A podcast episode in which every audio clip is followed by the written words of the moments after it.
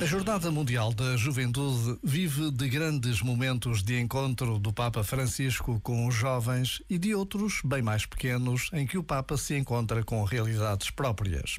Hoje foi dia de estar num bairro nos arredores de Lisboa onde se foi encontrar com quem lá vive e com quem trabalha com crianças doentes e que vivem situações de grande fragilidade. Também será hoje que o Papa irá ao Parque do Perdão para celebrar o sacramento da reconciliação.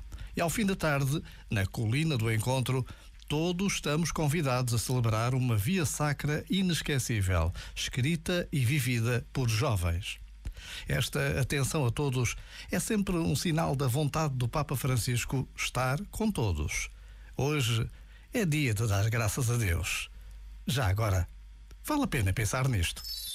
Este momento está disponível em podcast no site e na app.